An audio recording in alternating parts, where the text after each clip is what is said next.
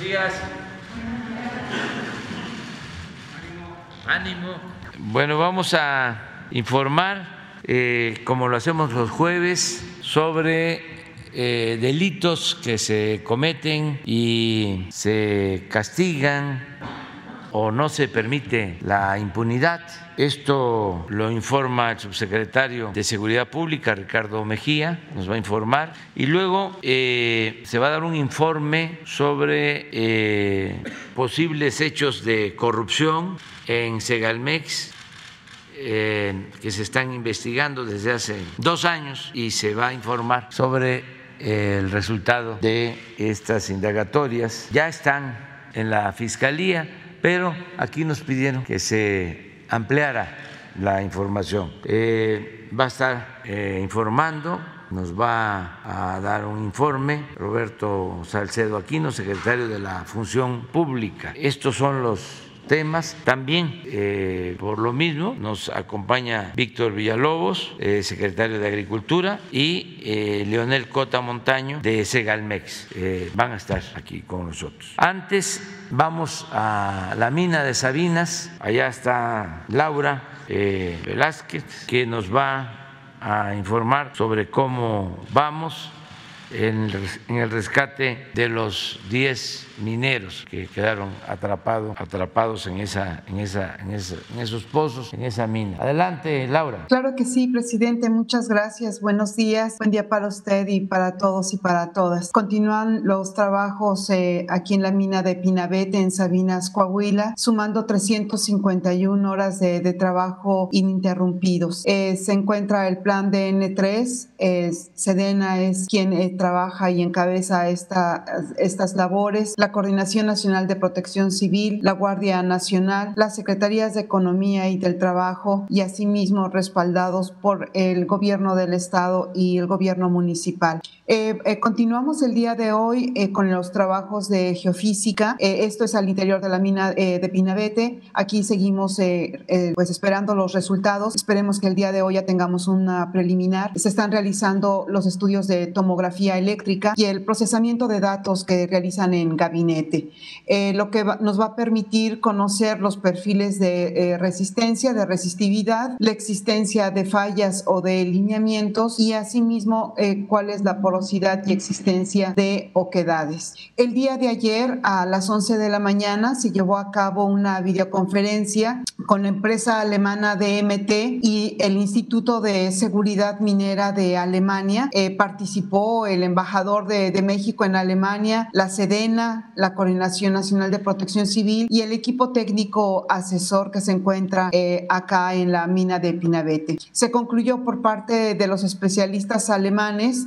que eh, hay que identificar, como lo hemos venido realizando, por dónde entra el agua, eh, que esto incluye evidentemente a la mina abandonada de Conchas Norte, con los datos que se han generado a través de los estudios geofísicos y que serán concluyentes a la brevedad. Eh, también hubo coincidencia en el sellado de las entradas de agua, como se tiene planeado, y también en continuar con los estudios del río Sabinas y posibles filtraciones de la lluvia. Asimismo, continuar con el bombeo de agua agua hasta que bajen los niveles y seguir con la ventilación posible para evitar eh, gases acumulados. En, concreto, señor presidente, la estrategia que se ha implementado en la mina Pinabete para el rescate de nuestros 10 mineros es la adecuada. Asimismo, el día de ayer eh, tuvimos otra reunión, esta fue presencial, una segunda reunión con la empresa Phoenix First Response, esta es de Estados Unidos, en el centro de mando de la mina Pinabete. En esta reunión eh, también participó la Sedena, la Coordinación Nacional de Protección Civil y el equipo técnico asesor y además la Secretaría de Economía.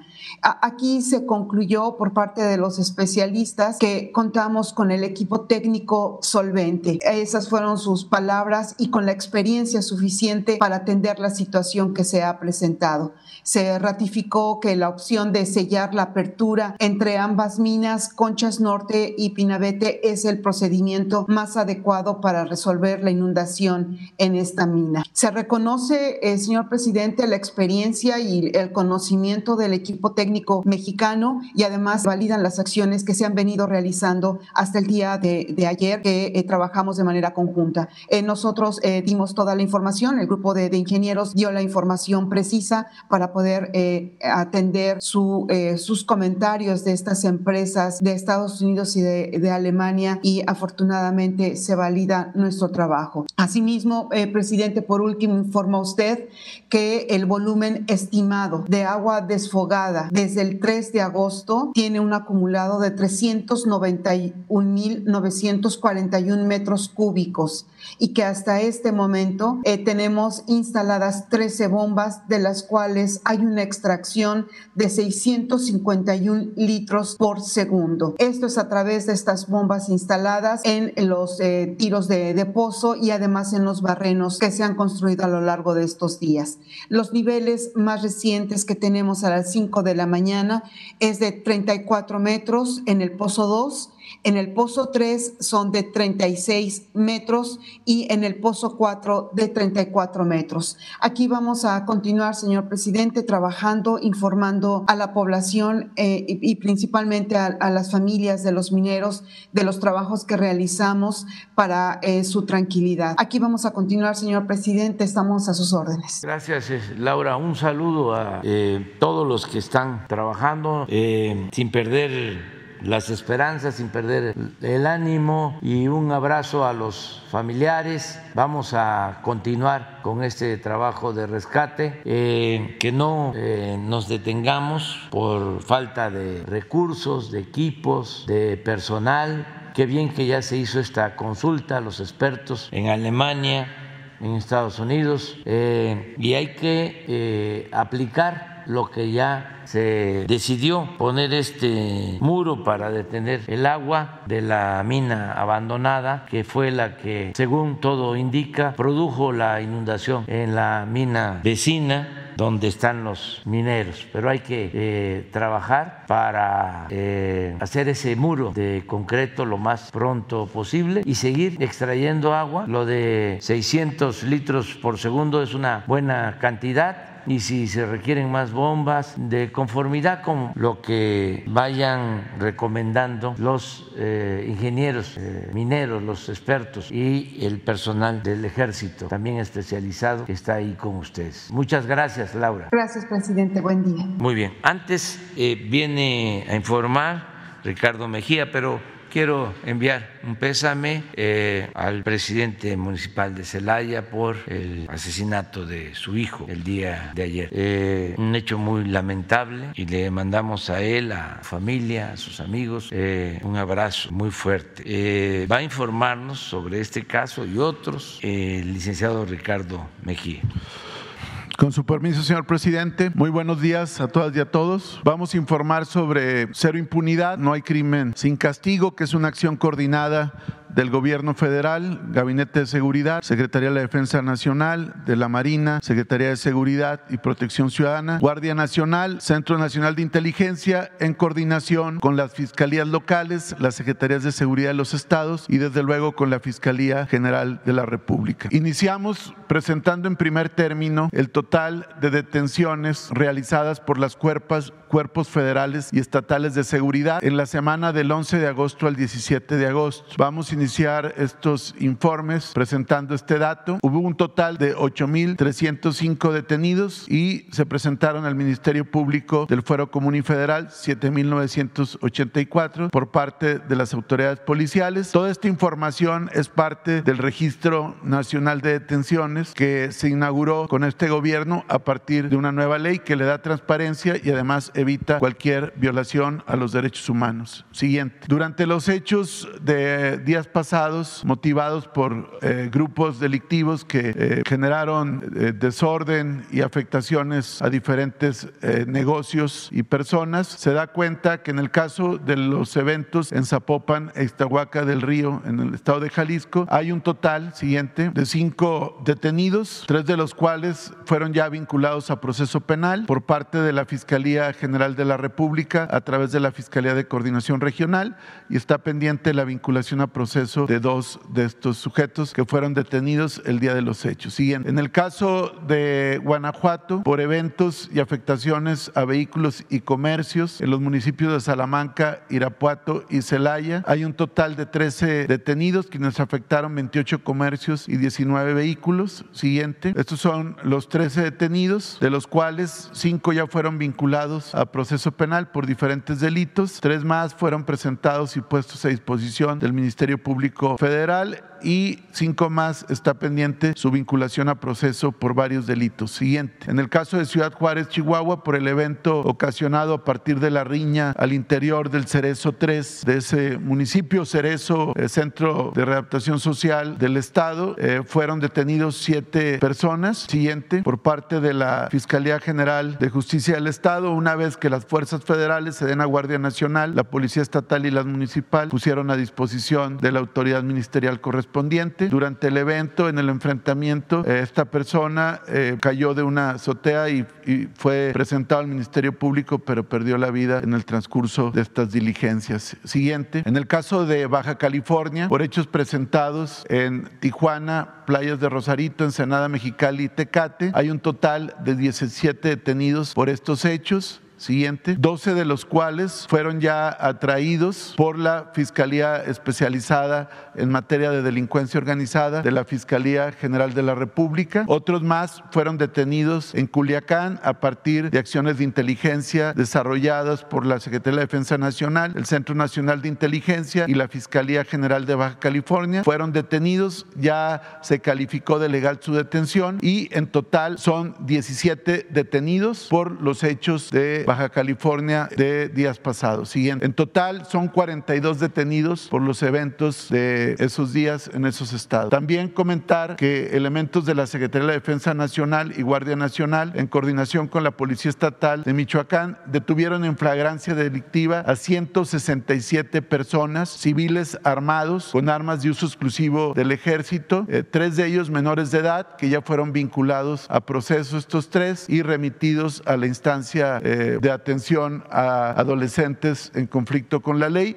y los otros 164 ya fueron eh, calificada de legal su detención por parte del juez de control. Se les aseguraron 175 armas largas, casi 23.500 cartuchos, 24 vehículos, de ellos 5 con blindaje, eh, 57 armas cortas, un fusil Barrett calibre 50 y por todos estos hechos la detención que fue eh, sin, ningún, eh, sin ninguna baja, sin ningún lesionado, con una gran operación de parte de la Secretaría de Defensa Nacional y la Guardia Nacional, ya fue calificada de legal la detención. Siguiente, informar de varias detenciones de presuntos secuestradores. Es el caso del pasado 12 de agosto, cuando elementos de la Fiscalía General de Justicia de Oaxaca, en coordinación con la Coordinación Nacional Antisecuestros de la Secretaría de Seguridad Pública, lograron la detención de Miguel Giovanni, alias El Centauro, y de Wendy Esmeralda N, tras cumplimentarles orden de aprehensión en su contra por el delito de secuestro express agravado en agravio del empresario oaxaqueño Adalberto N, quien eh, fuera privado de la vida por estos dos sujetos, quienes ya fueron vinculados a proceso penal. Siguiente, también damos cuenta de la detención de diferentes eh, presuntos secuestradores en diferentes hechos, eh, que son acciones que se desarrollaron entre fines de julio y el 8 de agosto por elementos de la Fiscalía de Oaxaca y la Coordinación Nacional Antisecuestros. Ya se les vinculó a todos, a los ocho, a proceso penal por el delito de secuestro en diferentes modalidades. Siguiente. También informamos en el caso de la Fiscalía General de Justicia de Quintana Roo, logró ejecutar órdenes de aprehensión contra cinco presuntos homicidas, uno de ellos de Playa del Carmen, el resto de Tulum, quienes eh, habrían perpetrado homicidio en agravio de seis víctimas y además de dedicarse también al narcomenudeo. Siguiente. También informar que con relación al operativo permanente que lleva a cabo la Secretaría de la Defensa Nacional, la Guardia Nacional, en coordinación con la Fiscalía General del Estado de Chihuahua y la Policía Estatal de Chihuahua, lograron una nueva detención, en este caso de Daniel Guadalupe N., quien pertenece a la estructura criminal de José N., alias El Chueco, que como todos sabemos es el principal sospechoso del homicidio de dos sacerdotes jesuitas y un guía de turistas ocurrido el pasado 20 de junio. Sigue el despliegue, sigue la búsqueda para ejecutarle orden de aprehensión al sujeto apodado El Chueco, pero en el Inter se siguen haciendo detenciones de sujetos vinculados a esta organización criminal. En total, siguiente, hay 19 detenidos a partir de la búsqueda y localización de José N. alias El Chueco, todos ellos vinculados con la organización delictiva de este individuo y quienes además eh, también algunos de ellos son parientes de este individuo. Siguiente, informar de diferentes operativos que hizo la Secretaría de la Defensa Nacional en diferentes puntos del país que dieron como resultado entre el 9 al 15 de agosto la detención de 17 personas por diferentes delitos. En el caso de Uruapan, Michoacán, fueron tres agresores detenidos, quienes tenían en posesión ocho armas largas, 27 cargadores, casi 700 cartuchos, chalecos tácticos con, la, con las siglas del cártel Jalisco Nueva Generación. En Opodepe, Sonora, hubo la detención de una persona quien transportaba 89 kilos de fentanilo en 816.486 pastillas, además de 147 kilogramos de fentanilo, lo que implica un aseguramiento muy relevante por parte de la Secretaría de Defensa Nacional. También en Reynosa, otro detenido con dos fusiles eh, de uso prohibido, además de otro tipo de material para actividades de carácter criminal. Siguiente. También en Aribechi, Sonora, tres agresores detenidos. En Matamoros, Tamaulipas, una persona detenida con 130 paquetes de cocaína, un kilogramo cada uno, es decir, 130 kilos de cocaína. En Dolores Hidalgo, Guanajuato, también se aseguró a dos personas con tres armas largas, casi 400 cartuchos y dos vehículos. Siguiente. También nuevamente en Opodepe, Sonora, dos personas detenidas y un aseguramiento de 2.280 kilogramos de fentanilo. En Progreso de Obregón Hidalgo, tres personas detenidas con un arma larga. Y en Ciudad Juárez, Chihuahua, una persona detenida con 406 pastillas de fentanilo y 1.3 kilogramos de metanfetamina. Siguiente. En el caso de la Secretaría de la Marina, eh, durante el periodo que se informa, se da cuenta que en Iztapalapa, personal de esta institución, en coordinación con la Secretaría de Seguridad Ciudadana de la Ciudad de México, al efectuar cateo a tres inmuebles, detuvieron a cuatro presuntos secuestradores vinculados con la Unión Tepito, a quienes se les aseguraron armas, envoltorios de cocaína y teléfonos celulares, los cuales fueron asegurados y puestos a disposición de la Fiscalía General de la República. Siguiente. En Sonora también por parte de la Secretaría de la Marina liberó a una persona privada de la libertad, detuvo a siete personas relacionadas con actividades de secuestro, aseguró armas, vehículos y equipo táctico en el poblado La Cuadrita en el municipio de Guaymas. Siguiente. También otra operación donde detuvo a dos presuntos sicarios de la organización delictiva La Plaza en Guaymas por portación de armas de fuego, droga y además que tenían un mandamiento judicial, es decir, una orden de aprehensión, fueron puestos a disposición del Ministerio Público de Sonora. Siguiente. Eh, durante el operativo permanente que desarrolla la Coordinación Nacional Antisecuestros de la Secretaría de Seguridad y Protección Ciudadana, en coordinación y con apoyo de las fuerzas federales, se ejecutaron órdenes de aprehensión por diversos delitos, homicidio, feminicidio, violencia sexual, robo con violencia, narcomenudeo y secuestro, entre otros. Al 15 de agosto se han detenido 224 generales de violencia, que aquí se da cuenta. Siguiente, siguiente, siguiente. Estas detenciones han apoyado la disminución de los índices delictivos en esa región de Sonora y han permitido una respuesta eficaz de parte de las instituciones federales y estatales frente a estos ilícitos. Con relación a las vinculaciones relevantes, es decir, que pasan ya de la detención, la calificación de legal de la detención y ya la sujeción a un proceso penal, 37 eh, personas que fueron detenidos por la Secretaría de la Defensa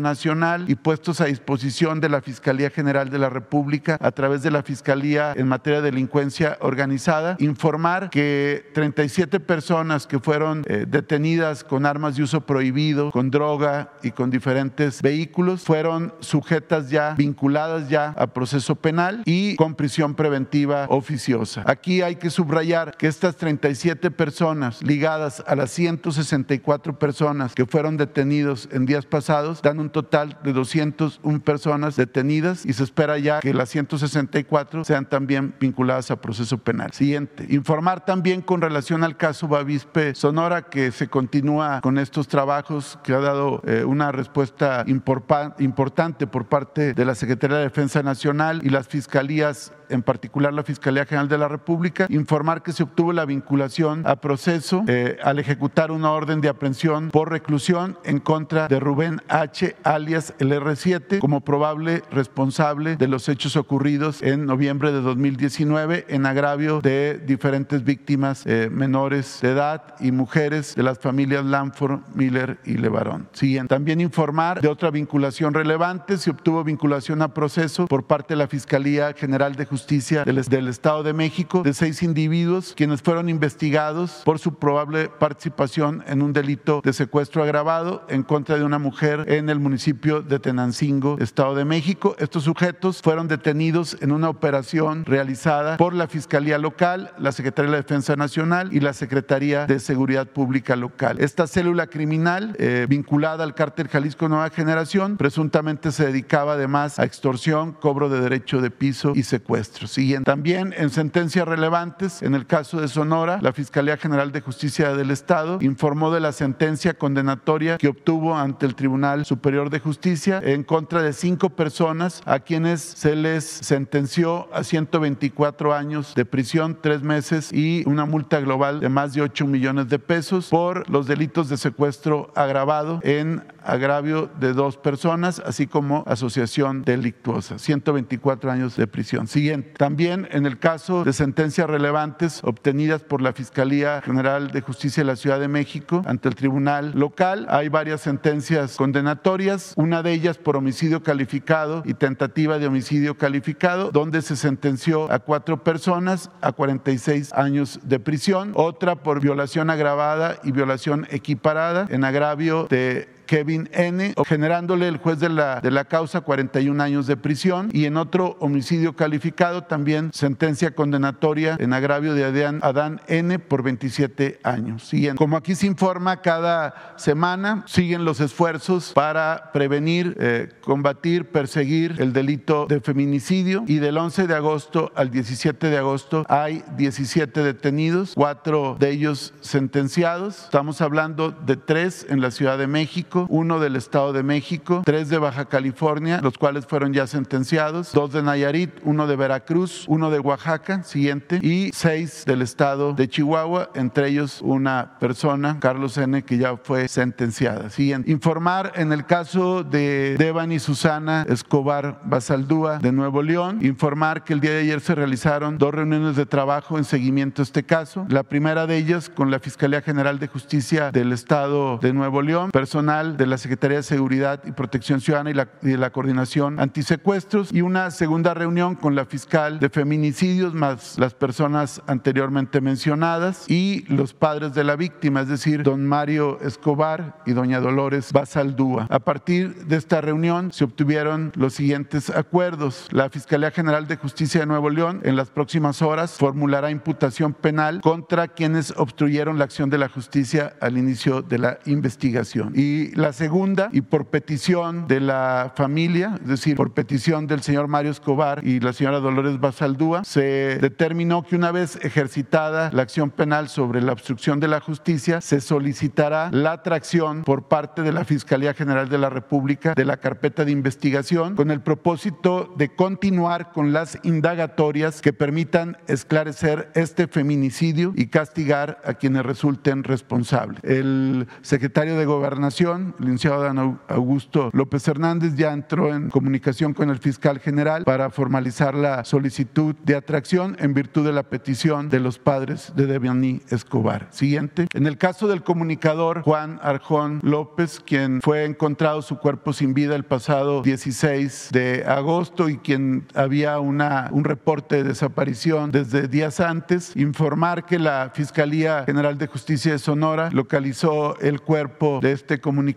eh, que lamentablemente fue encontrado eh, privado de la vida sobre la carretera que conduce a Luis, a Luis B. Sánchez eh, a la altura de Pozos de Arbizu, donde acudió el personal de servicios periciales y del servicio médico forense. La necropsia determinó que la causa del fallecimiento, de la muerte, fue traumatismo cráneoencefálico por golpe contuso. Ya hay un grupo especializado de investigadores. La Secretaría de Seguridad y Protección Ciudadana está en coordinación con la Fiscalía fiscal general de Sonora. Hay varias líneas de investigación relacionadas con cuestiones de carácter personal y profesional. Como parte de los avances, se localizó y aseguró un vehículo Toyota Tacoma con reporte de robo en Salinas, California, en cuyo interior se encontraba un arma larga y se analiza la posible vinculación con los hechos que se investigan. También informar que desde el pasado 3 de agosto había sido localizado un vehículo abandonado Nissan, propiedad del centro de rehabilitación, en donde la víctima estaba recibiendo tratamiento de rehabilitación, que posteriormente se corroboró que este vehículo era utilizado por la víctima. Eh, siguiente. Con este homicidio, según las indagatorias y los testimonios recabados en carpetas de investigación y causas penales, son 12 casos de personas periodistas asesinadas durante el presente año. Hay 29 detenidos o buscados y 21 vinculados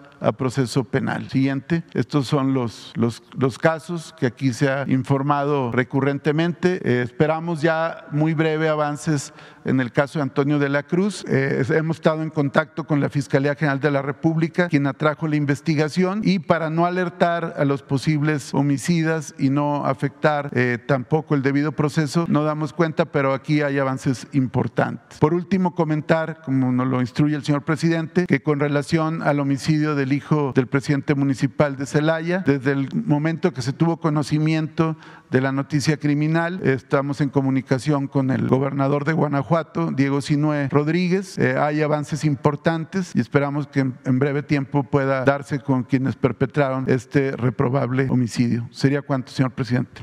Debo comentar que la mayor parte de los asuntos vinculados con el tema de hoy se encuentran su judice, por lo que la información que puedo ofrecer a ustedes está sujeta a los procedimientos de investigación y responsabilidad administrativa, los cuales se sustancian de conformidad con los principios de legalidad, imparcialidad, objetividad, exhaustividad y con respeto a los derechos humanos.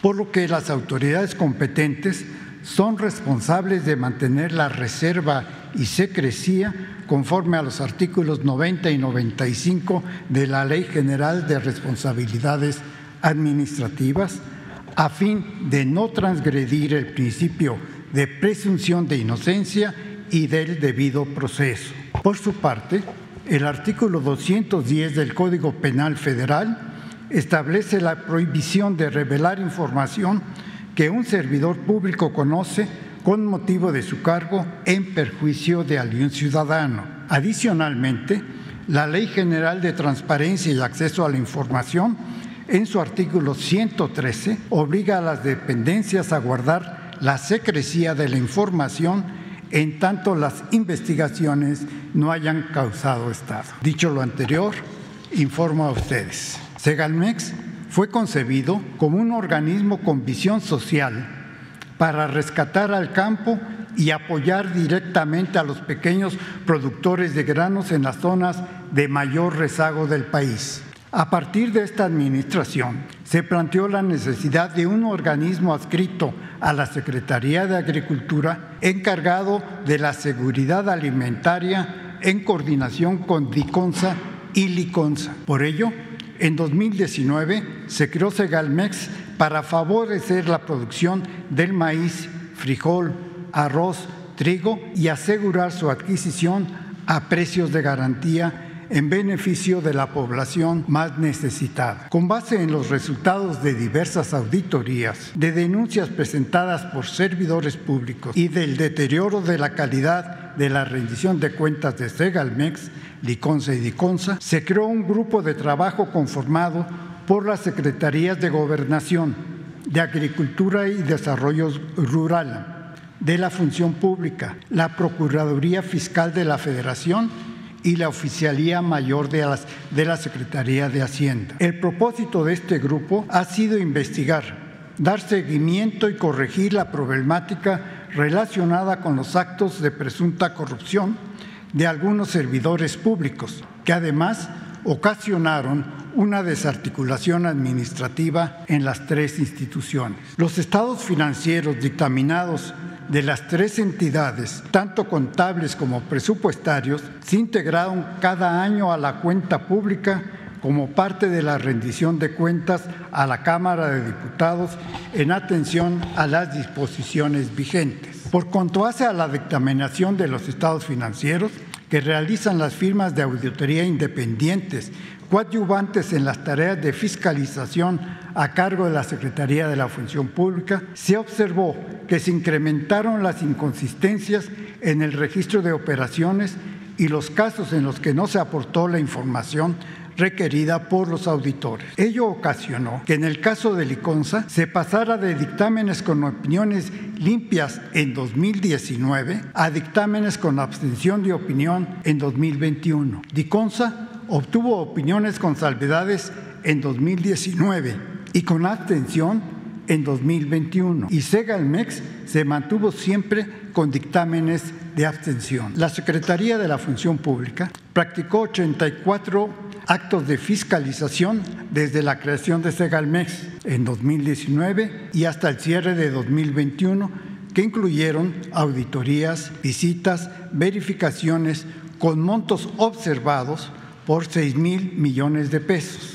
Durante 2022, para dar continuidad a esos actos, se están ejecutando diversas revisiones a los programas de abasto rural, de abasto social de leche y de precios de garantía, así como a, las adquisiciones, arrendamientos, servicios e inventarios. Por su parte, la Auditoría Superior de la Federación, con motivo de la revisión de la cuenta pública 2020, promovió diversas acciones en las tres entidades, que en conjunto incluyen 22 pliegos de observaciones por 3.465 millones de pesos. Los montos observados por ambas instituciones ascienden a 9.500 millones. Es importante aclarar que lo cuando se habla en fiscalización de montos observados, debe entenderse como lo que no está perfeccionado en el expediente o en el debido proceso normativo. Lo observado no es necesariamente sinónimo de daño patrimonial, sino de aclaraciones. Y por eso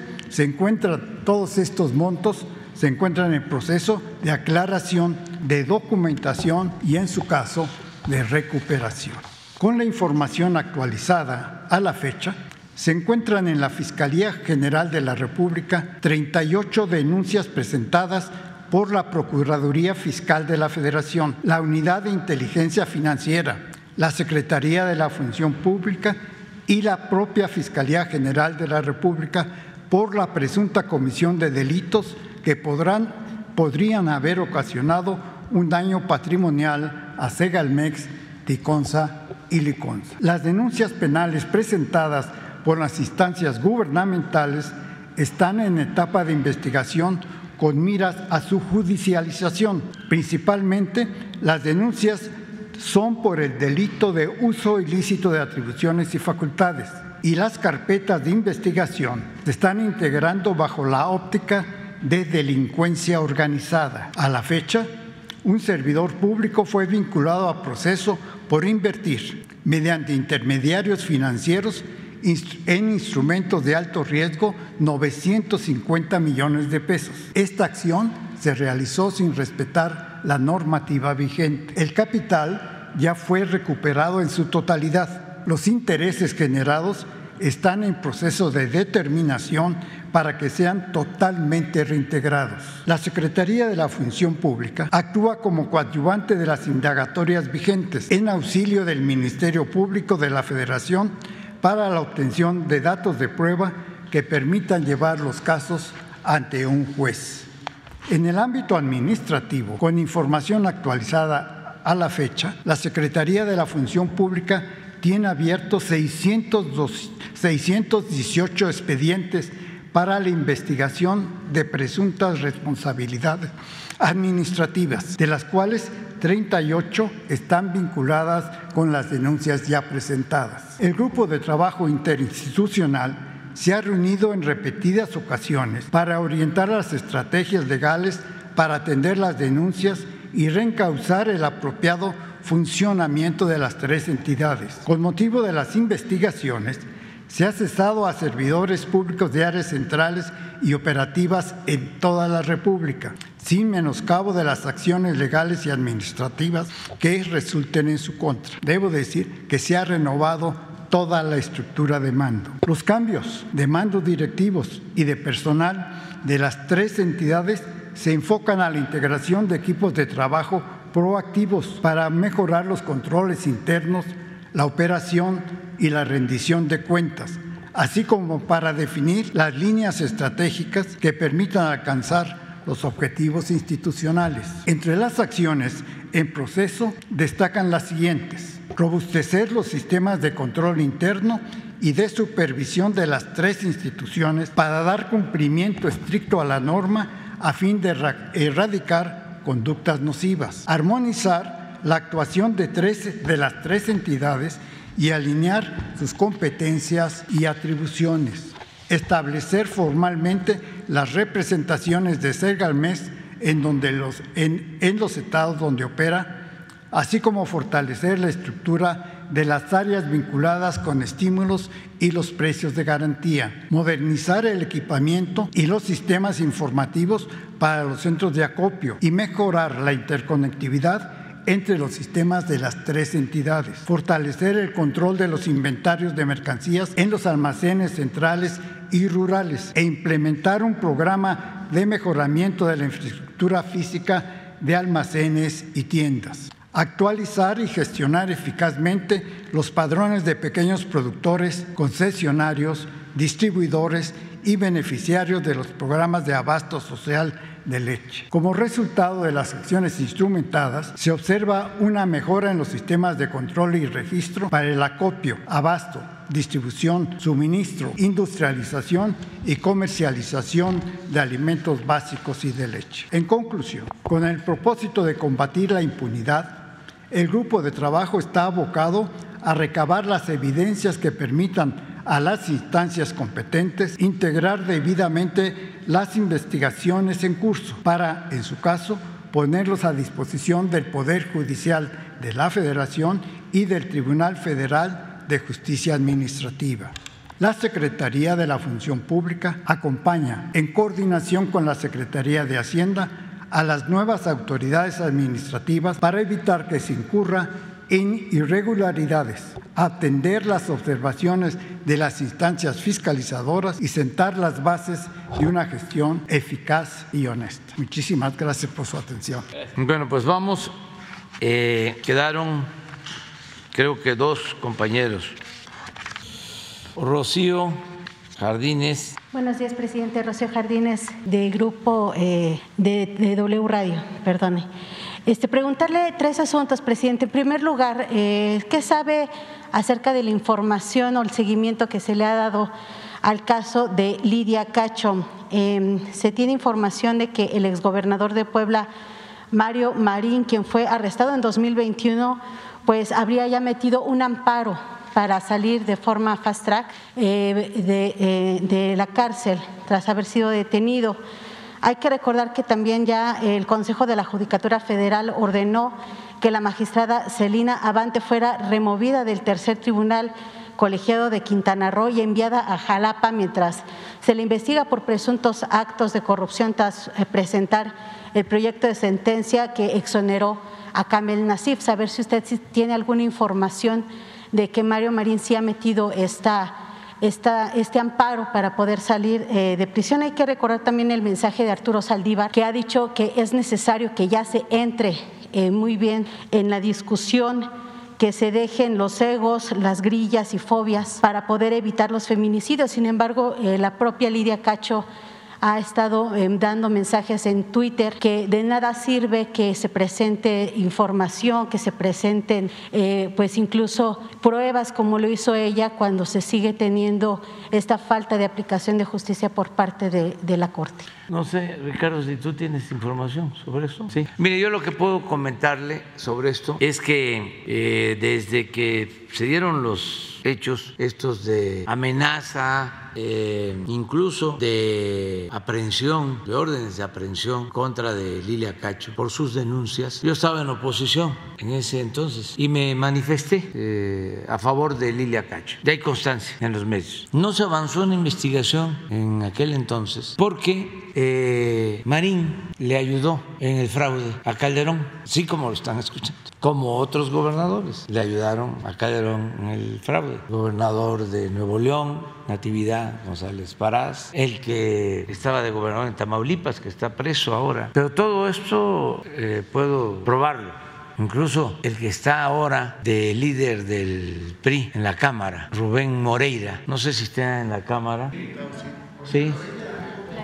De la es, este, a ver si se consigue el video, en donde una vez subió, cuando todavía no estaban tan hermanados, subió a la tribuna a denunciar esto que les estoy planteando, siendo él del PRI, acusando a Calderón del fraude. Todo esto lo recuerdo por los jóvenes, pues, porque ya nosotros ya vamos de salida, ya hasta podemos decir gracias a la vida que nos ha dado tanto. Pero los jóvenes tienen que conocer esta historia, porque se oculta. Entonces, por eso, a pesar de que Calderón en la campaña, de manera oportunista, había visitado Puebla para denunciar los hechos, como viene la elección y le ayudan, se calla y no se actúa. Entonces, nosotros siempre hemos eh, estado defendiendo a quienes son víctimas de autoritarismo, de violación de derechos humanos y no se nos olvida y no hemos cambiado, tenemos las mismas convicciones. De modo que vamos a investigar lo que estás eh, planteando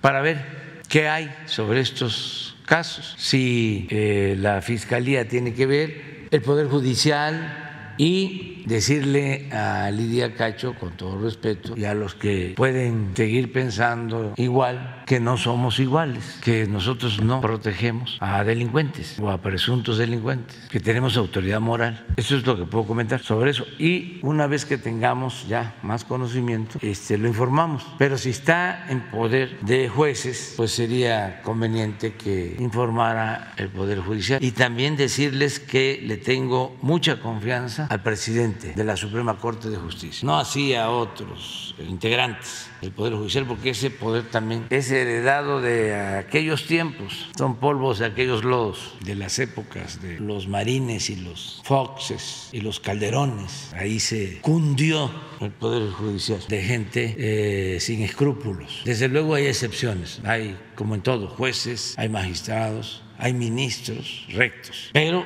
muchos eh, no están a la altura de las circunstancias. Bueno, no olvidemos, también para los jóvenes, para los jóvenes, ya hay otros mayores que ni siquiera quieren escuchar esto, se tapan los, los oídos. Durante el gobierno de Cedillo, del presidente Cedillo, se hizo un acuerdo arriba entre el PRI y el PAN, y en el gobierno de Cedillo el procurador era del PAN, para que no se nos olvide. Y el asesor del procurador, el mandamás en la Procuraduría, era Diego Fernández de Ceballos. Se va a enojar Diego ahora, pero ni modo. Este, y en ese tiempo también todo lo que eran jueces, magistrados, tribunales, todo era recomendado o era a partir de recomendaciones del PAN. Sería bueno que se hiciera un estudio, ahí se los dejo de tarea, de eh, jueces, magistrados y ministros, de dónde son egresados, cuántos de la UNAM, cuántos de la Libre de Derecho, cuántos de otras universidades. Es un poco lo que pasó durante el periodo neoliberal en Hacienda. Casi todos los secretarios de Hacienda del ITAM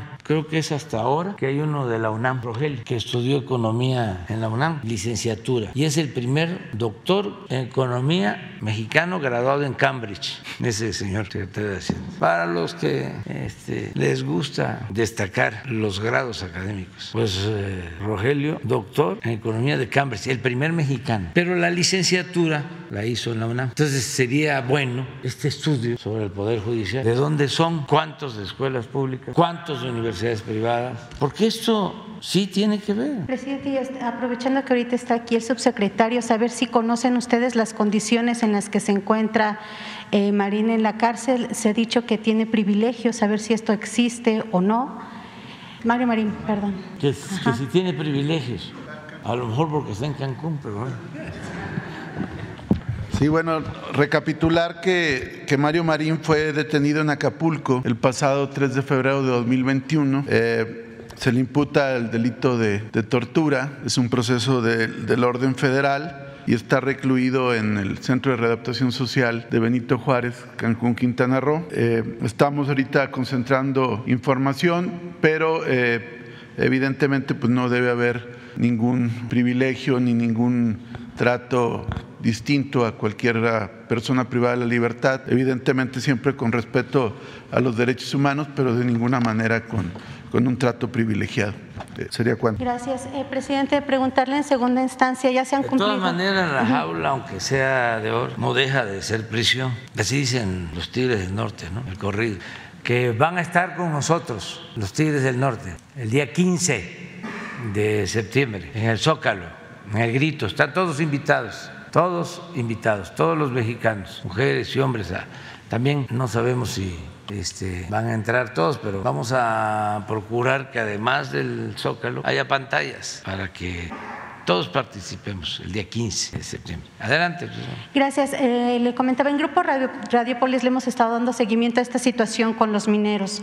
Se han cumplido ya dos semanas, presidente, de estos trabajos que se están haciendo, sí, de manera constante. Hemos tenido la información pero saber qué datos tiene usted de la posibilidad de que sí podamos, eh, se puedan encontrar los mineros con vida y, pues, o saber si se tienen algún dato de que pudieran estar eh, refugiados en algún sitio. Eh, se había publicado que incluso pues pudo haber alguna corriente haberlos llevado con esta inundación que se sufrió. Saber qué información tiene usted al respecto. Pues la que se proporciona todos los días, porque estamos eh, transparentando todo, por eso se informa a diario.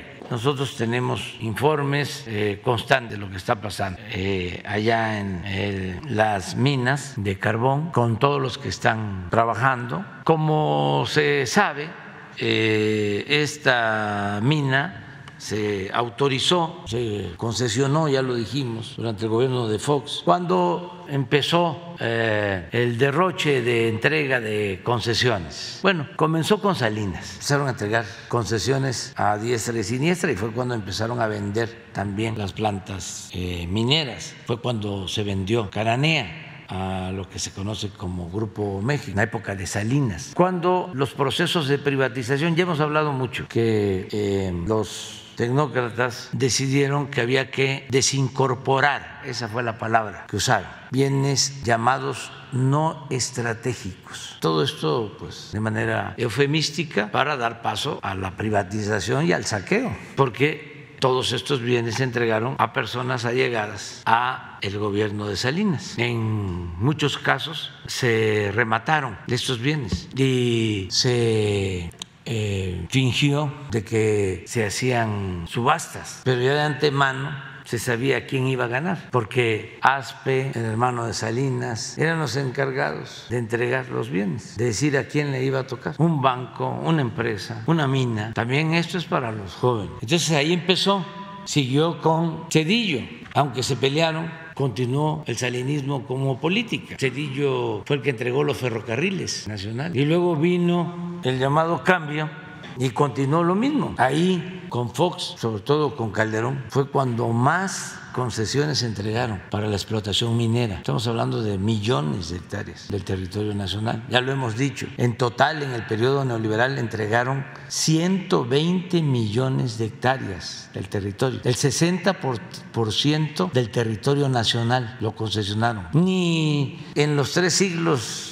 de dominación colonial, ni en el porfiriato se enajenó tanto el territorio nacional como en este periodo neoliberal o neoporfirista. Muchos ejidatarios, pequeños propietarios, no saben que ya lo que está debajo de sus terrenos está concesionado en Sonora, en Durango, en Oaxaca. Entonces, eh, en ese eh, contexto, en esa fiebre, se entregaron estas concesiones en 2003. Entonces, no había pues ningún cuidado. Se entrega la concesión de esta mina junto a una mina que estaba cerrada tenía 20 años, abandonada, inundada por completo. Pero la diferencia es de que la mina, mina donde están atrapados los mineros es de mucho menos superficie que la mina abandonada. Estamos hablando de 10, 20 veces más. Entonces, la acumulación de agua en la mina, abandonada, de acuerdo a los diagnósticos de los técnicos, es muchísimo. Entonces, cuando los mineros que están atrapados bajan a buscar el carbón, son 15, se infiere que se afecta una de las paredes de conducción entre las minas, se viene el agua, viene la inundación, los que se salvan salen por la misma presión del agua, 5 quedan 15 y 10 quedan atrapados. Entonces,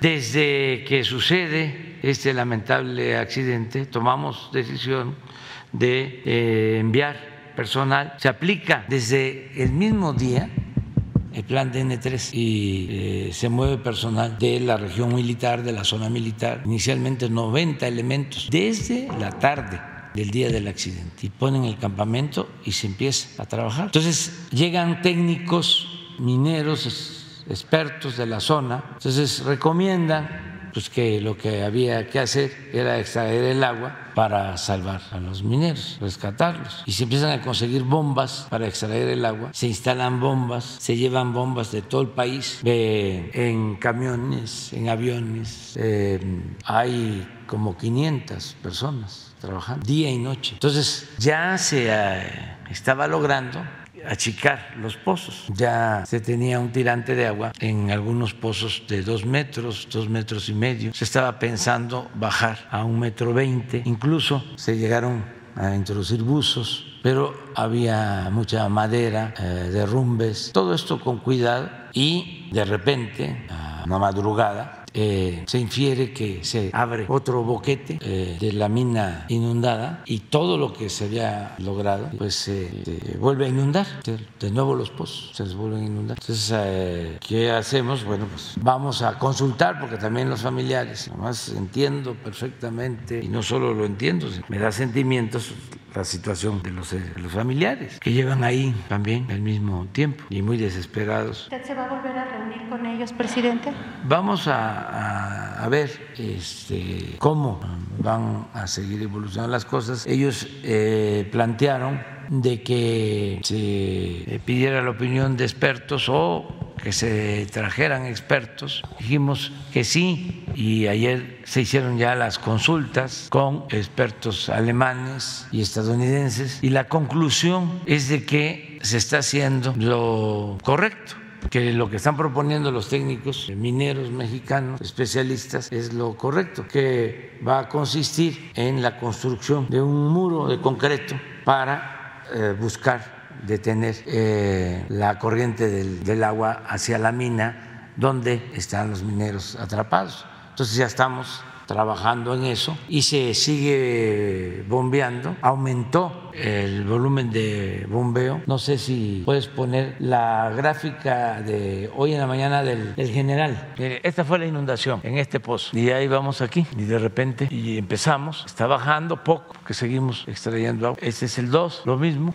Y este es el 3, el que está más cerca de la mina abandonada. Pero también aquí ya tenemos una disminución. Se nos subió hasta 41 metros, 74. Seguimos bombeando y se está buscando la forma de construir de concreto un muro para detener la fuente del agua. Desde luego todo esto con estudios que se realizan desde el principio.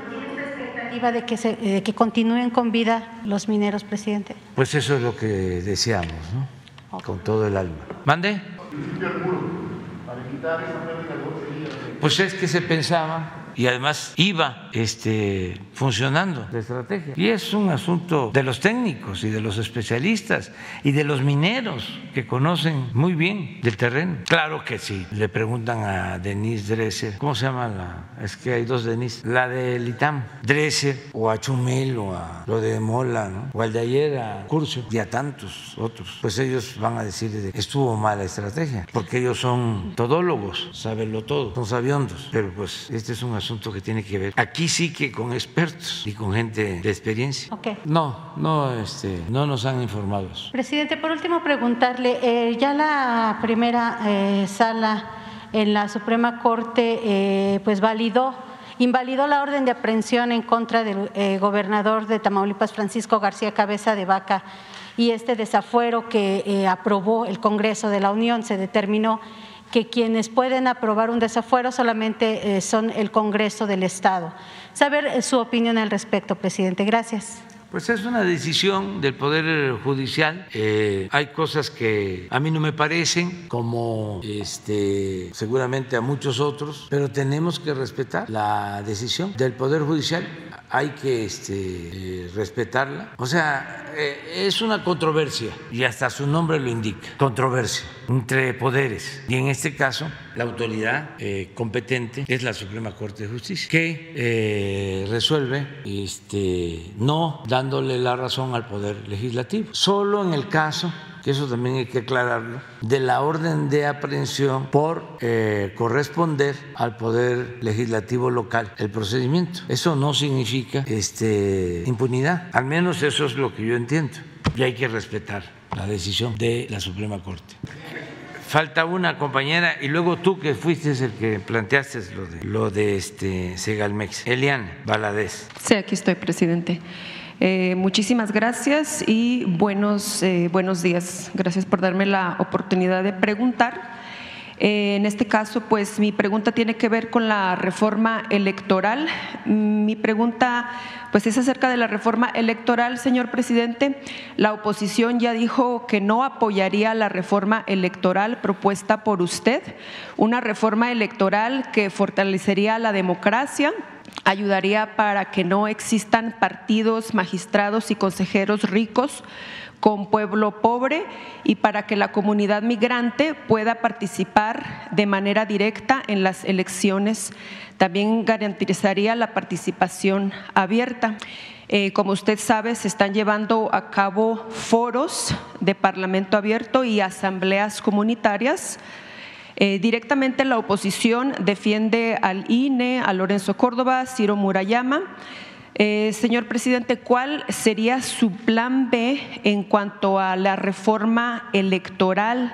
Si hay un plan B, presidente, porque, por ejemplo, Alito Moreno ya dijo que no pasarían reformas que afectarían al país y, por ejemplo, Ricardo Anaya dice que usted a la mala quiere pues quitar al INE para poder perpetuarse y para pues poder ganar elecciones en el 2024. Mire, este, lo cierto es de que el INE y el Tribunal Electoral no actúan con eh, imparcialidad están eh, sometidos por los grupos de intereses creados que todavía actúan del antiguo régimen. Esa es la verdad. Si nosotros estamos aquí, no es por ellos, nosotros estamos aquí por el pueblo, por la gente. Entonces, como dicen los abogados, aceptando sin conceder, vamos a, a imaginar lo peor, de que quedaran los mismos que no se lleve a cabo la reforma. ¿Qué hacer? Pues seguir haciendo conciencia en el pueblo, seguir adelante con la revolución de las conciencias para que no puedan hacer fraudes. ¿Cómo se evita el fraude? Con la participación de la gente. Esa es la mejor receta para curar ese cáncer. Y lo vimos en Tamaulipas, en las elecciones pasadas, ya que estamos hablando de Tamaulipas. En un ambiente difícil de acoso, de miedo, de eh, promoción de violencia, la gente salió a votar porque cuando la gente no participa es cuando se les facilita el fraude. Cuando la gente participa, aunque compren votos, aunque amenacen, no les alcanza. Y esto eh, se tiene que tener muy presente, porque la democracia Obviamente no es el INE ni es el Tribunal Electoral. La democracia es el poder del pueblo. Es, lo que ellos dicen que la democracia corre riesgos. No, al contrario, este corre riesgos con ellos. Pero la democracia en México se ha abierto paso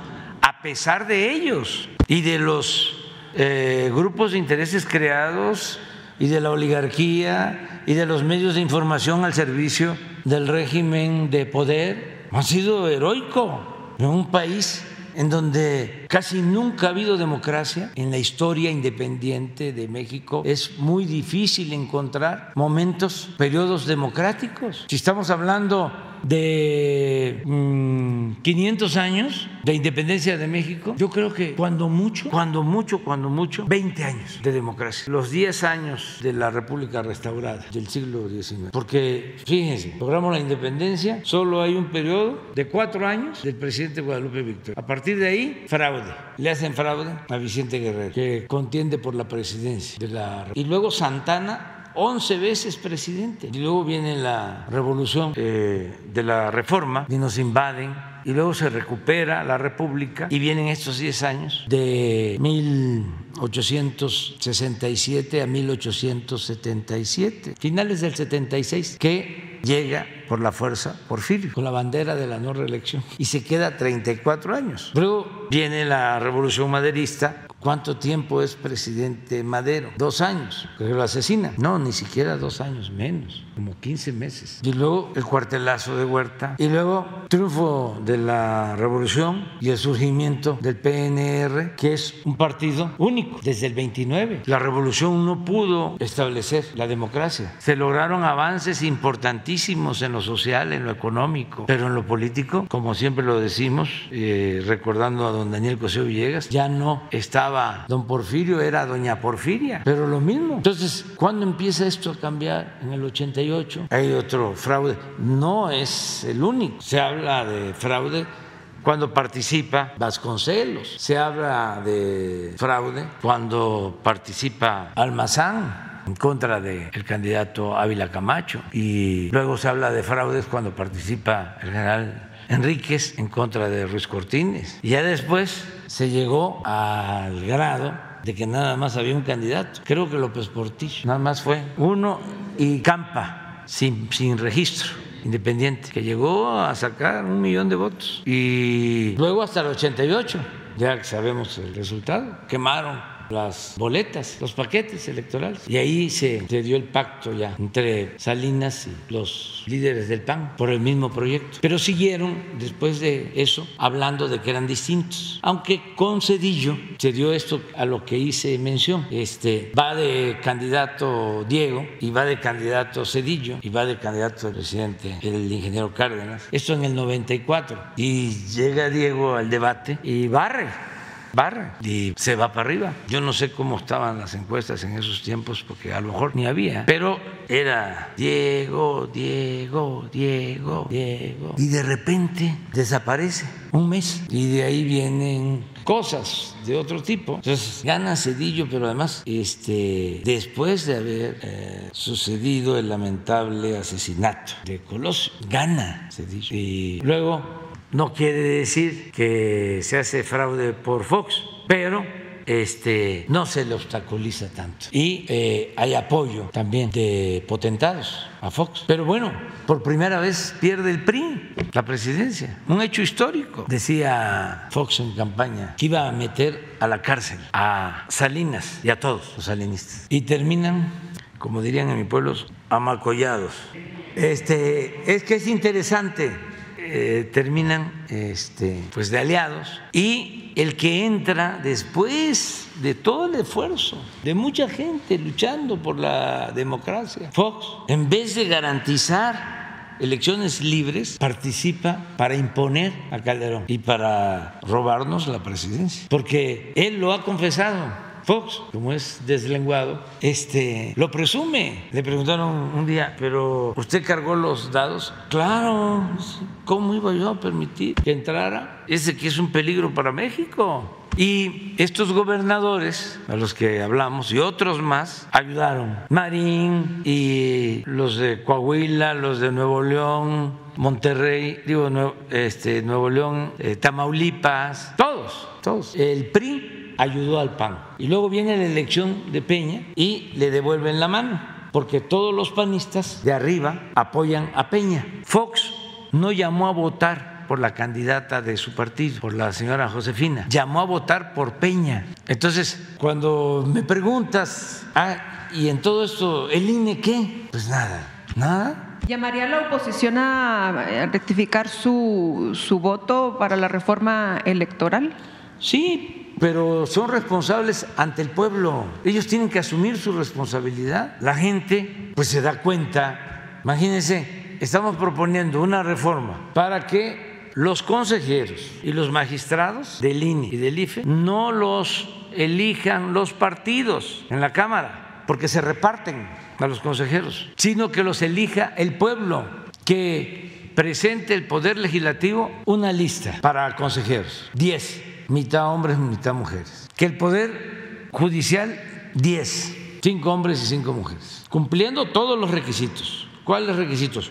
No tener vínculos compartidos, ser verdaderamente independientes, ciudadanos, de inobjetable honestidad. Y 10, el Ejecutivo. Son 30 y se hace una boleta con los 30 y se elige de los 30 los más votados, las mujeres y los hombres. Y hay un periodo para que la gente los conozca, sepa de sus antecedentes, de dónde vienen, qué hacen. Eso es más democrático que como se impusieron a los actuales consejeros. Pues eh, no costaría mucho. Claro, si la elección la hace el INE, olvídense. Este, esa es, una. Lo mismo elegir así a los eh, magistrados. Segundo, que ese órgano autónomo, independiente, democrático, con toda la legitimidad por haberse constituido a partir de la voluntad de la mayoría del pueblo, ese órgano sea el encargado de hacer todas las elecciones, que ya no se repita en cada estado, porque son este, gastos excesivos. Un órgano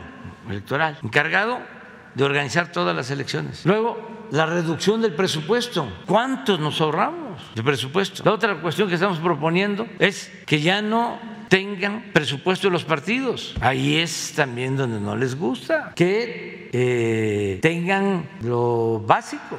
Lo otro, que se quiten los pluris, que todos los que representen al pueblo sean electos democráticamente, que no tengamos 500 legisladores, que tengamos 300. Eso es lo que estamos proponiendo. Y dicen, no, no, no, no, no, huelga. Pero tu pregunta es, ¿qué va a pasar? Bueno, nosotros vamos a cumplir, ya se envió la iniciativa, se va a discutir. Claro, hay mucha manipulación les decía yo que pasé por las lomas y vi en unas casas afuera. Aquí defendemos al INE, no queremos que desaparezca o que se destruya. O sea, quién sabe qué idea este, les han metido en la cabeza. Eso es lo que dicen, que quiere usted desaparecer el INE. Sí, el INE no desaparece, lo que se tiene es un órgano este, autónomo, independiente, que representa al pueblo, no a la mafia del poder. Eh, pero si no lo prueben, no lo aprueban, con la gente, como lo hicieron los de Tamaulipas, regresando. ¿Qué pasó en Tamaulipas? Fue el estado de los seis en donde más salió la gente a votar. De los seis estados donde hubo elecciones. Imagínense esas convicciones ciudadanas. Estar ahí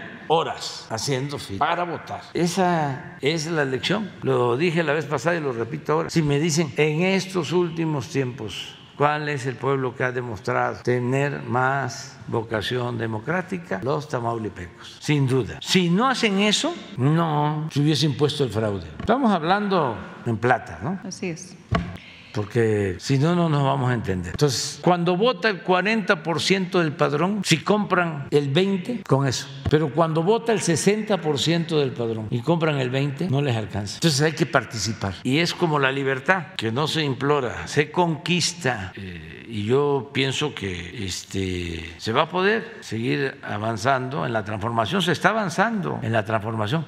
Y luego también es muy importante para hacer valer la democracia el compromiso de que el gobierno no participe en las elecciones. Si el gobierno no participa en las elecciones, no hay fraude. Y eh, la mala costumbre era que desde aquí, desde los vinos, se decidía. Yo lo enfrenté y lo padecí. A Fox se le metió en la cabeza que yo por ningún motivo, y hasta lo externaba, iba yo a llegar. Y se esmeró en eso. Mandó delegados, secretarios a los estados. Por ejemplo, el de comunicaciones, Cerizola, este fue a Tamaulipas. Y hay una conversación telefónica en donde está platicando con el gobernador de Tamaulipas y le dice, gracias, oye, te pasaste, no era para tanto. Pues estamos muy contentos contigo, muchas gracias. llamadas de la maestra de Bester, por cierto ahora dio su opinión, su opinión sobre, sobre Leti, este, no está Leti, ¿verdad? Ah, bueno, este, ya le voy a decir lo que dijo la maestra Dice este, bueno, eh, la maestra también le habló al mismo de Tamaulipas, el día de la elección, a las 12 del día, una de la tarde, diciéndole, pues ya está todo esto. Ya hablé con los otros gobernadores y hay que resolver ya, este, no se puede permitir y actuar ¿Y qué iban a hacer a esa hora? Pues ni modo que llamaran a votar, ¿no? A esa hora. No, ya fue la preparación del fraude, del relleno de las urnas, la falsificación de las actas, el fraude. Y también la maestra ya lo reconoció, de que lo hizo, porque me buscó a mí, y es cierto, y yo no quise hablar con ella. Me buscó como candidato y entonces se fue con Calderón y como ahí estaba este, eh, en vigor el haya sido como haya sido, pues ahí se entendieron. Muchas gracias, presidente. Y pues eh, disculpe que no me presenté, Eli de Eli TV Oficial en el canal de YouTube, redes sociales. Y paralelo a esto, presidente, y hablando de conquistar la libertad, pues eh, aquí en México se encuentran ah, varios eh, héroes vivientes paisanos que pues han venido a, unos foros, tanto en la Cámara de Diputados como en la Cámara de Senadores, pues a poner eh, sobre la mesa varios temas, ¿verdad? Incluyendo pues el tema de eh, los consulados, eh, los bancos del bienestar, entre ellos pues la reforma electoral, porque pues también están muy interesados en participar en las elecciones. Como usted los ha nombrado, héroes vivientes, usted sabe que pues cada mes se rompen récords de remesas y pues eh, son muy importantes para México. Ellos, presidente, lo que están buscando es, esta comitiva, es una reunión con usted. Creo que usted eh, pues es muy consciente, ¿verdad?, con las, eh, con las visitas que usted ha tenido a Estados Unidos, de la importancia que están tomando los paisanos en la política mexicana y pues eh, ellos están buscando, como siempre, ¿verdad?, ese trato digno dentro de los consulados, etcétera, ¿no? Ellos quieren saber si eh, usted puede recibir en estos días a, esta comitiva para expresarle a usted directamente, pues, eh, las necesidades de ellos como paisanos. Sí, lo cierto es que como hay muchas agrupaciones, yo los recibo a todos, ¿no? Eh, pero le he pedido al secretario de Relaciones, a Marcelo Ebrard, que hable con todos y que este, podamos llegar a un acuerdo y yo después los recibo. Pero necesito que el secretario Ebrard. Lo que pasa, presidente, es que sí, sí ya han tenido eh, reuniones con eh, el secretario Ebrard. Eh, de hecho, pues en sus visitas a los Estados Unidos eh, sabemos que usted trae una agenda muy apretada y pues es muy difícil que se reúna con la comunidad. Personalmente conozco a los paisanos que pues están aquí en, México eh, y sé que su interés es más que ayudar. Eh, entonces, por eso ya están buscando este otro paso, ¿verdad? De esta reunión eh, con usted, si, si es posible. Ellos están dispuestos a esperar eh, cuando usted abra un, espacio. Les propongo, les propongo que este, hablen con Marcelo y yo le voy a pedir al secretario, Marcelo Ebrard, que los reciba, que se des en cuenta y que, este, porque es el conducto adecuado. Pueden hablar conmigo, eso no hay un problema. El asunto es darle seguimiento a las cosas, que no se queden ¿sí? a medias y que este, podamos ponernos de acuerdo bien. Entonces, que platiquen con Marcelo. Yo le tengo confianza a Marcelo.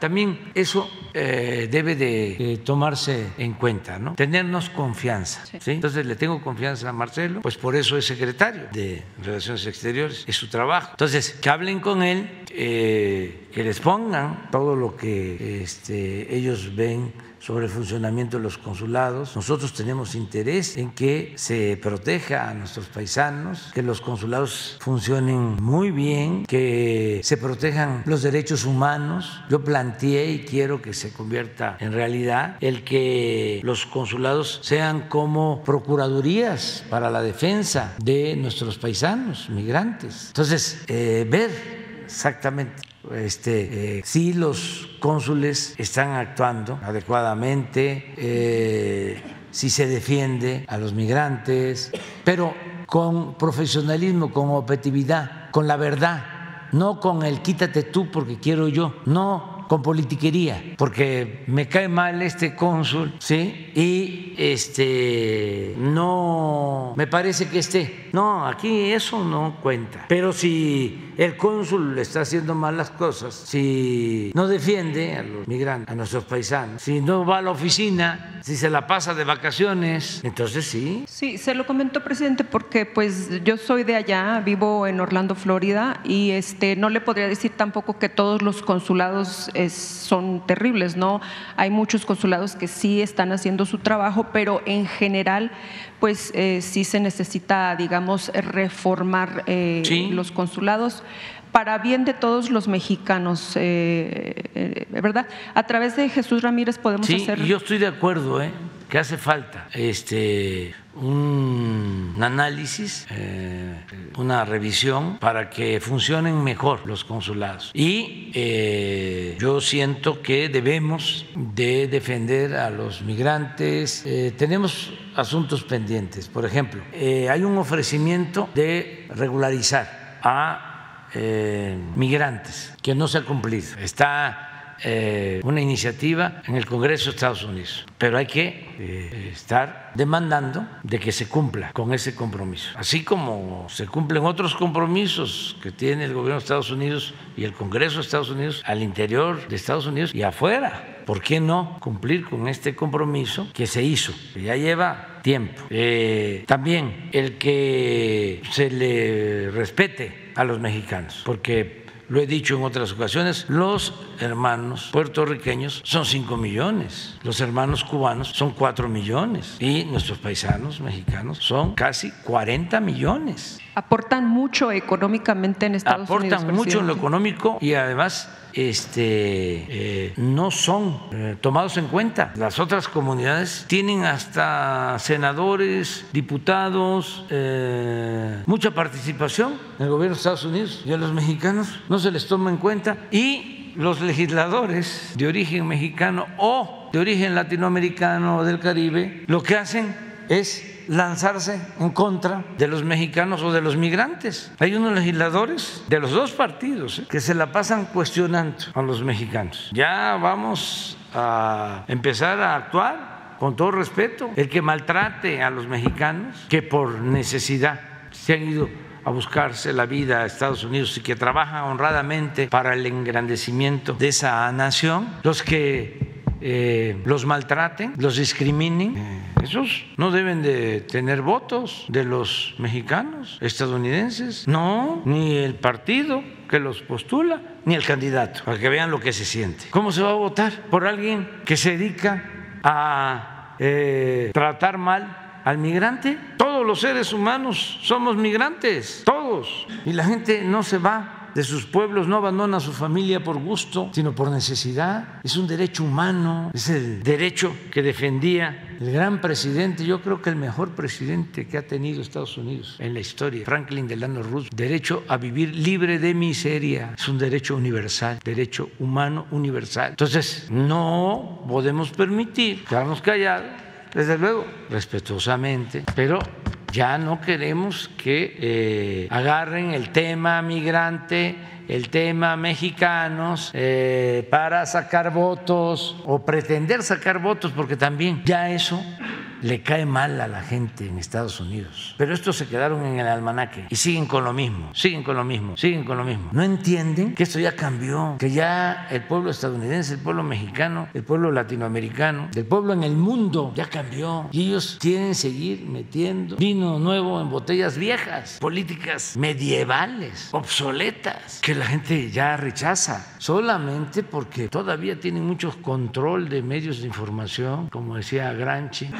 el Estado, desde luego hablando del Estado autoritario. Dice, decía Granchi, son dos cosas, un aparato de fuerza y una ideología. ¿Y qué es la ideología? El control de los medios de información. pero ya eso está en crisis, ya no funciona. Y el aparato de fuerza, pues tampoco, porque ya se está viendo que con la guerra no se resuelve nada. Eso nada más deja sufrimiento. Entonces, vamos viendo el planteamiento y estamos muy agradecidos con nuestros paisanos. Aquí lo digo, pero ¿cómo estamos saliendo? Por los aumentos al salario. Quisiéramos más, pero han habido aumentos al salario, como nunca en los últimos 40 años. Por los programas de bienestar y por las remesas. Eso que va abajo es lo que nos da tranquilidad, estabilidad, gobernabilidad. Si le siguiéramos, no lo íbamos a hacer nosotros, pero si nosotros no hubiésemos ganado eh, hubiese eh, continuado más de lo mismo y todos los apoyos arriba, como lo hacían, ahí sí que el país estaría en completa ingobernabilidad. Eh, pero no, la gente quiere salir adelante, tiene esperanzas, quiere hacerlo pacíficamente y vamos bien, bien, a pesar de que nos ha tocado enfrentar la pandemia, esta crisis económica por la guerra en Ucrania. Vamos, adelante. Gracias, presidente. Y ya ah, por último, rápidamente me gustaría hacer una denuncia, presidente. No sé si recuerde, pero hace como un año y medio más o menos estuve aquí haciendo una denuncia para eh, eh, una comunidad en Querétaro eh, conocida como Peñitas que no se le había censado para recibir eh, sus beneficios ¿verdad? De, bienestar. De hecho, eh, pues ellos le habían enviado una muñequita Lele, no sé si la recuerde. Eh, pues después de que se, de, que se hizo esa, esa denuncia, la comunidad tuvo varios, digamos, a lo así, ataques ahí a la comunidad, hasta que pues ahora en agosto 5, eh, pues a las 4 de la mañana de la nada vinieron y los eh, sacaron, digamos, violentamente, sacando a mujeres, eh, niñas, niños, adultos mayores. Y pues en estos momentos esa comunidad de más de 80 familias están en la calle han ido a varias instancias a pedir ayuda y pues no se les ha querido ayudar, que es en el municipio de Santiago de Querétaro. Eh, y pues el presidente Luis, el presidente de la de ahí de, la comunidad, Luis Bernardo Nava Guerrero, eh, pues eh, digamos hizo ese atrozo con la comunidad. ellos piden a usted que si puede ayudarlos humanitariamente porque pues ahorita se encuentran en la calle desprotegidos y pues sin nadie que los pueda auxiliar. Y eh, en, otro, en otro tema rapidito, presidente, sé que si tiene informe sobre el Banco de Bienestar de la localidad de Presa en el municipio de Tezonetepec, Hidalgo, eh, le hago este comentario, presidente, porque los habitantes están haciendo el esfuerzo para comprar el terreno, ya que las autoridades municipales eh, no cedieron el terreno para la construcción del Banco del Bienestar y ellos están juntando el dinero porque ellos sí quieren el Banco del Bienestar, el municipio pues no. Hay un youtuber llamado Juca Noticias, pues que ellos, él les está ayudando a, a recaudar los fondos para poder comprar el terreno. Entonces serían nada más esas dos situaciones, presidente. Muchísimas gracias. este, Rosa Isela Rodríguez, atienda lo primero, lo de las familias, ahora aquí con Jesús, para que se pongan de acuerdo. Y lo del terreno del Banco del Bienestar, eh, lo mismo, lo vemos con el general Loza, tú te haces cargo. Este es Sontepec, me imagino, ¿no? Es Sontepec. Sontepec de Aldama. Sí. De Sontepec de Aldama. Sí, de acuerdo le dejo ahí unos que le enviaron los paisanos, dos fondos. Gracias. A ver, compañero, vamos a darle, es que él fue el que pidió que vinieran los compañeros de... Gracias, presidente. Eh, si me lo permite, quisiera hacerle las primeras preguntas al secretario Salcedo en torno a este asunto de Segalmex, Diconsa y Liconza. Para empezar, me gustaría saber, eh, usted habló de 900 millones de pesos aproximadamente que se movieron hacia inversiones en eh, acciones bursátiles privadas. Me gustaría saber si un funcionario de, no quiero ser despectivo, pero de tan mínimo rango puede mover este dinero sin la autorización de su director general. ¿Esto es posible? Si es así, ¿no se corre el riesgo en la administración pública total de que funcionarios menores pudieran mover tanto dinero eh, de forma pues ilegal. Y la segunda pregunta tiene que ver con esta eh, pues eh, función pública tiene que presentar ya las, las denuncias pero apenas vimos ayer que pues, la Auditoría Superior de la Federación perdió un juicio en contra de un exfuncionario de Javier Duarte uno de los eh, funcionarios que se ha señalado con más corrupción en el país y fue eh, perdido el juicio por la Auditoría Superior de la Federación por presentar extemporáneamente las pruebas en contra de este eh, exfuncionario. ¿Qué riesgo tenemos ante la posibilidad de todo este tiempo que ha pasado? Son, usted habla de las cuentas de 2019, 2020 y 2021, todavía ni siquiera las tenemos, se van a tener hasta febrero del próximo año, pero ¿qué, qué posibilidad corremos de que no se llegue a un castigo ejemplar en este sentido. Y si me lo permite, presidente, preguntarle a usted, eh, eh, usted nos ha mostrado el pañuelo blanco de la anticorrupción desde hace ya varios años. Sin embargo, esta corrupción o presunta corrupción se daba en funcionarios que usted nombró. ¿Se siente defraudado por estos funcionarios porque les dio la confianza y aún así cometieron estas irregularidades? Muchísimas gracias. Sí, mira, aquí lo importante es que no se permita la corrupción y que no haya impunidad. Imagínate que un caso así se estuviese tratando en el gobierno de Eliseo Peña o del gobierno de Calderón o de Fox. No, y habían, bueno, ahí se los dejo de tarea. ¿Cuántos casos así? Ahora es distinto. Ahora cuando se dan eh, casos de corrupción de inmediato. Incluso lo planteé desde mi toma de posición. Dije, eh, sostengo que lo mejor es prevenir y que eh, si se quiere enjuiciar a los expresidentes, propongo que sea una consulta y yo voy a votar en contra. Lo dije. Al mismo tiempo me comprometí a que hacia adelante no íbamos a permitir nada de corrupción, cero corrupción, como tú dices, pañuelo blanco, y lo estamos cumpliendo. Y este es un hecho. ¿eh? Esta es una demostración sobre eso. Entonces, no somos iguales. Le voy a dar nada más la introducción porque este Roberto eh, no va a poder decirles todo porque él está a cargo de la investigación y ya habló de lo del debido proceso y de reservas y demás. Pero les voy a plantear el funcionario que este, puso el dinero en esta eh, financiera eh, no consultó a nadie. Y un dato que es importante. Se venía haciendo, o sea, en el sexenio pasado ya esa financiera había manejado dinero de Diconsa. Igual, tan es así que esa financiera manejaba dinero de gobiernos estatales que tienen el mismo problema del gobierno de Yucatán, por ejemplo. Entonces, ¿Qué se hizo de inmediato? Recuperar el dinero, esta parte del dinero, porque supuestamente eh, ya se hacía y era una eh, financiera seria, responsable,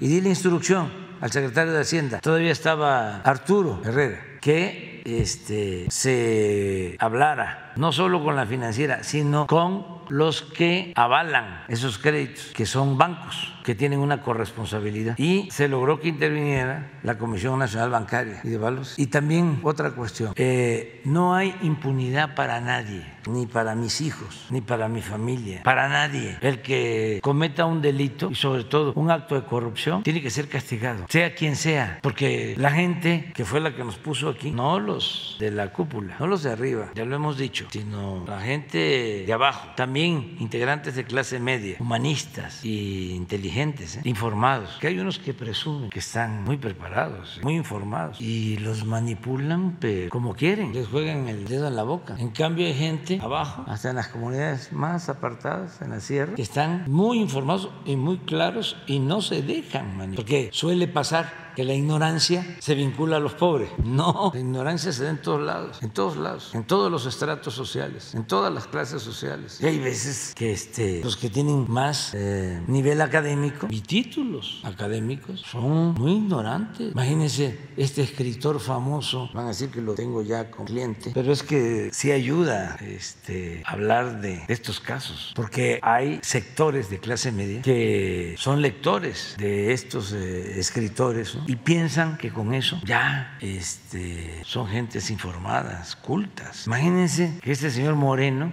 que es de los más leídos, de los más leídos, este, fue el que planteó que había que quemar en leña verde, en el zócalo, a todos los de Morena. Imagínense eso. Y así otros. Entonces, eh, informarle a la gente es importante para que tengan más elementos. Ahora sí, Ros. Eh, perdón, eh, antes de que me conteste, agregarle, hay corresponsabilidad, decía usted, presidente, efectivamente, también las empresas que pues están involucradas en contratos firmados con Segalmex, con Diconsa y Liconza, que recibieron los recursos incluso, pero no entregaron los productos comprometidos también serán denunciadas por la, por la auditoría, por la Secretaría de la Función Pública y eh, específicamente el director de eh, Segalmex tiene alguna eh, denuncia ya presentada por ustedes. Muchísimas gracias. Como dice el presidente, no puedo este, especificar nada porque estaría yo rompiendo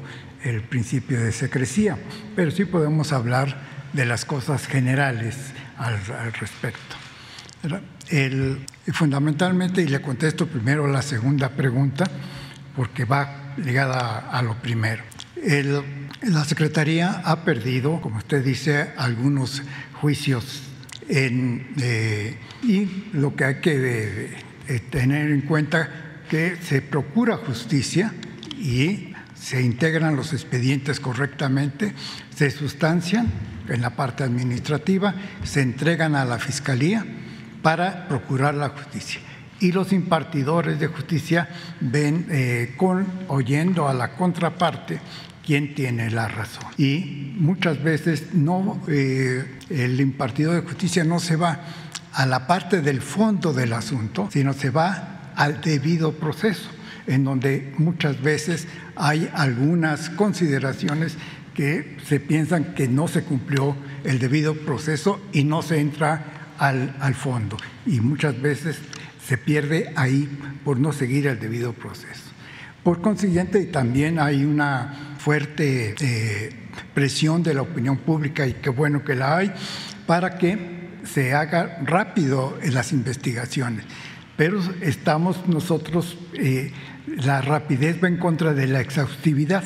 Entonces, para ser exhaustivos y ganar entre el impartidor de justicia, requerimos tener todas las evidencias.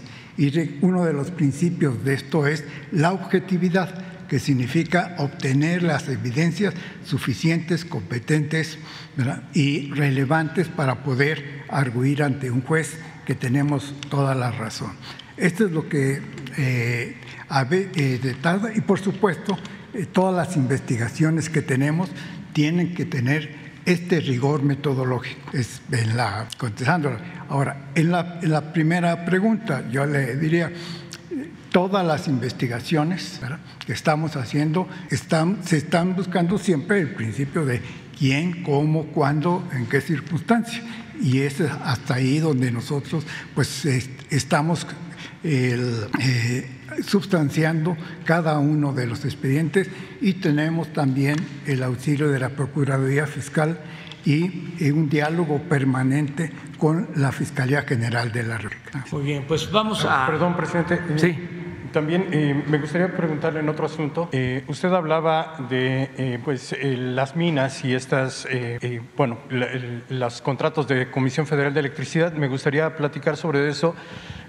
Usted hablaba de que se dieron un boom de concesiones, pero ahora con la nueva estrategia de la Comisión Federal de Electricidad lo que se ha dado es un boom en la aparición de nuevas minas. Se lo platico porque eh, el año pasado fueron 12 los contratos que, o 12 minas diferentes, 15 los contratos que se entregaron. En este año son 52 los contratos de minas para explotación de carbón. eso ha provocado que, por ejemplo, el Pinabete no tenía actividad. Se entregó en 2003, pero no tenía actividad. Y se le cambia, se lo había comentado también, el uso de suelo en 2019 y entra a estos concursos que hace ya la Comisión Federal de Electricidad y provoca, de acuerdo con organizaciones como Familia Pasta de Conchos, que estos, eh, estas minas proliferen sin supervisión de la Secretaría del Trabajo, sin supervisión de la Secretaría de Economía y sin supervisión de la Comisión Federal de Electricidad, que solamente les dan el contrato y les aceptan cualquier papel en el que digan que están trabajando de forma correcta.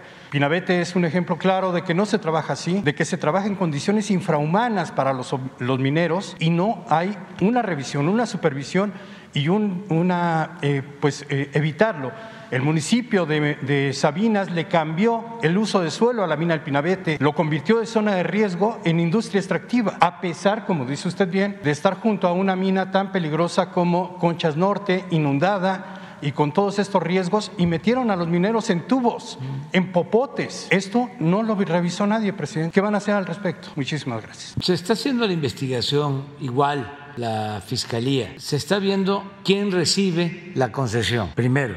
Y luego hay una especie de subcontratación. Y en efecto hay un contrato de la Comisión Federal de Electricidad, porque es una zona que vive de la explotación del carbón, pero el contrato establece que no se puede subcontratar. Y además que se deben de cumplir una serie de requisitos que en este caso no se cumplieron. Entonces está la investigación abierta. También con relación a pasta de concho, pues es distinto porque tenía mucha influencia el dueño de pasta de concho, hablando en plata, en el gobierno. Tanta influencia tenían los mineros. Ya no debería decir esto, pues, porque no va con mi investidura, pero tengo que estar aportando información porque se calla todo, silencio. Pero en ese tiempo la Secretaría del Trabajo la manejaban los mineros, no los trabajadores, los dueños de las minas. O sea, la Secretaría del Trabajo estaba al servicio de las empresas. Bueno, así estaba todo el gobierno tomado, secuestrado. Entonces por eso se presenta este accidente y paran el rescate. Ya no hay posibilidad de vida, no queda nada. Y no solo fue en el gobierno de Fox, sigue Calderón y sigue Peña Nieto. Y es hasta ahora que estamos eh, desenterrando o buscando desenterrar a los mineros de pasta de concho con una inversión de más de 2 mil millones de pesos para cumplir con el compromiso con sus familiares. Además, de que les ayudamos también porque tienen todo el derecho con indemnizaciones y con apoyos. Termino diciendo, no somos iguales. No se van a repetir los hechos y nosotros buscamos que no se repitan pero es un proceso. Lo viejo no termina de morir y lo nuevo no termina de nacer. Es un proceso de transición. Pero vamos avanzando mucho, mucho. Tan es así que estos temas los estamos tratando de manera abierta y así lo vamos a seguir haciendo. Y eh, vamos a seguir informando a todo el pueblo y atendiendo a los familiares y comprendemos, ya dije, sentimos mucho lo que pasa. Y en este caso y en todos, son seres humanos y son eh, sufrimientos, angustias de familias, no son números. Esto no es cuantitativo, esto tiene que ver con lo cualitativo, con los sentimientos. Y por eso vamos a seguir adelante. Eh, y en este eh, caso de los, del rescate de los 10 mineros hasta lograr el propósito de rescatarlos. Bueno, ya me voy, ahora sí. Mañana este, vamos a llevar a cabo eh, la reunión del gabinete de seguridad en Tijuana y la conferencia en Tijuana. la hora va a ser allá la misma, pero acá a las nueve de la mañana y vamos a hacer un recorrido por la frontera. Vamos a estar en Tijuana, vamos a estar en Nogales, eh, vamos a visitar Guaymas, vamos a El Rosario, también Sonora. Hasta el domingo vamos a estar este, de recorrido, de, de gira. Pónganse de acuerdo, que la pasen bien.